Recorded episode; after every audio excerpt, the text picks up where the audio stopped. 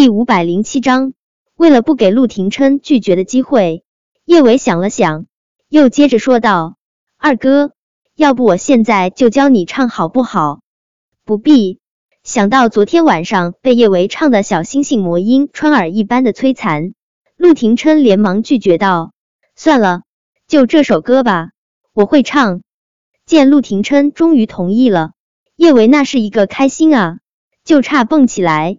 大叫几声了，平复了一下兴奋的心情，叶维决定将自己的想法告诉陆廷琛。二哥，我决定了，今天我不跟你和小贝一起合唱了。嗯，算他有自知之明，知道自己唱歌会吓死人。二哥，我给你们伴舞，今天我就演小妖精，是我发挥演技的时候了。小妖精。陆廷琛从后视镜中看了叶维一眼，嫣红的唇，精致可爱的鼻子，美好的锁骨，怎么看怎么引人犯罪，果真是只妖精。本来叶维是想让陆廷琛直接开车去幼儿园的，毕竟陆廷琛还没有跟他们一起排练过。但陆廷琛非要先回他的别墅一趟。到了别墅，他把叶维扔在客厅，就把自己关进了卧室。好吧，陆廷琛是在卧室里面对着手机学习唱《大王叫我来巡山》，不过打死他他都不会告诉叶维，他特地为了和他们一起表演学唱歌。陆廷琛别墅客厅的冰箱里面倒是有不少食材，叶维从里面选了几样陆廷琛最爱吃的，麻利的做了顿简单的午餐。见陆廷琛还没有下楼，他怕会耽误下午表演的时间。连忙上楼去找陆廷琛，房门紧闭。叶维刚想敲门，就听到房间里面似乎传出了熟悉的旋律。叶维一怔，他将小脑袋紧紧的贴在门板上，终于听清，这是大王叫我来巡山的旋律。合着这熟悉的旋律，还有一道低沉悦耳的嗓音，那是小舅舅的声音。叶维笑得眉眼弯弯。小舅舅这把他扔在客厅里面，一个人上楼，原来是偷偷学唱歌呢。死要面子的男人，有点儿可爱怎么办？叶维觉得，要是让小舅舅知道他偷听到了他唱歌，还知道了他其实不会唱《大王叫我来巡山》的事儿，他肯定得恼羞成怒。想了想，叶维还是默默的回到了客厅，拿出手机给陆廷琛打电话。二哥，我做好午餐了，你要不要一起来吃一点儿？嗯。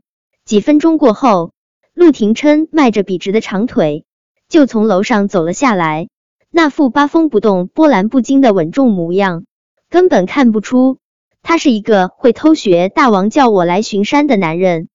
陆廷琛虽然之前从没唱过歌，但他天资不错，再加上大王叫我来巡山这首歌旋律很简单。他学了几遍，唱出来就已经不逊色原唱。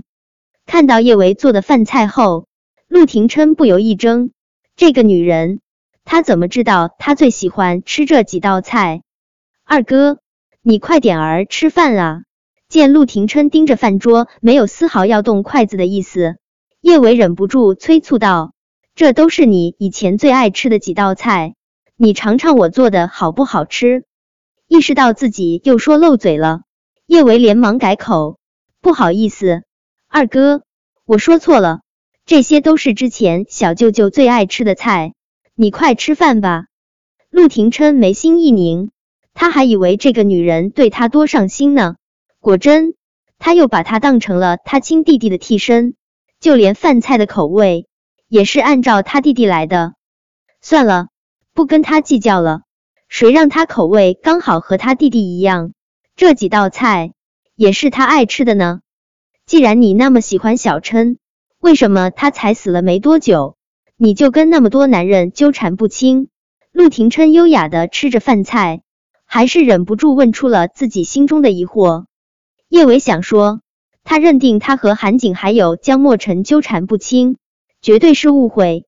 至于林思翰，他是找来刺激他的男二号啊，但林思翰这步棋以后或许还有用。叶维现在不能把他给卖了。沉吟了片刻，叶维还是决定转移话题，说些他和小舅舅以前的事情，或许曾经熟悉的情节回放，还能刺激他恢复记忆呢。二哥，你知道我和小舅舅是在什么情况下见面的吗？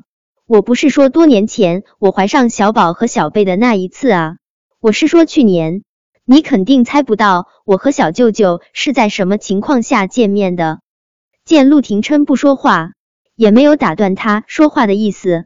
叶维知道他是在听的，他扬起一抹笑，眸光一点点飘远。顾言以为小舅舅不能人道，而我是医生，他找我去给小舅舅看影集，没想到小舅舅根本就没有影集，纯粹是顾言在那里皇帝不急太监急。说来也真挺可笑的。我刚见小舅舅的时候，我还把他当成了牛郎呢。你说我这是什么眼神啊？小舅舅那么金贵好看的一个人，怎么能是牛郎呢？吃着叶维亲手下厨做的饭菜，陆廷琛本来胃口还挺好的，听了叶维说了这话之后，他忽然就没胃口吃饭了。他不傻，自然知道看男人的影集该怎么看。这个女人和他弟弟的第一次见面，就是看他那里。听他这话的意思，他对这种事儿已经见怪不怪。他到底给多少男人看过影集？陆廷琛瞬间觉得他连吃晚饭的胃口都没有了。叶维其实这辈子还真就只给陆廷琛看过影集。他是肿瘤科的，又不是泌尿科什么的，哪有那么多机会给男人瞧影集啊？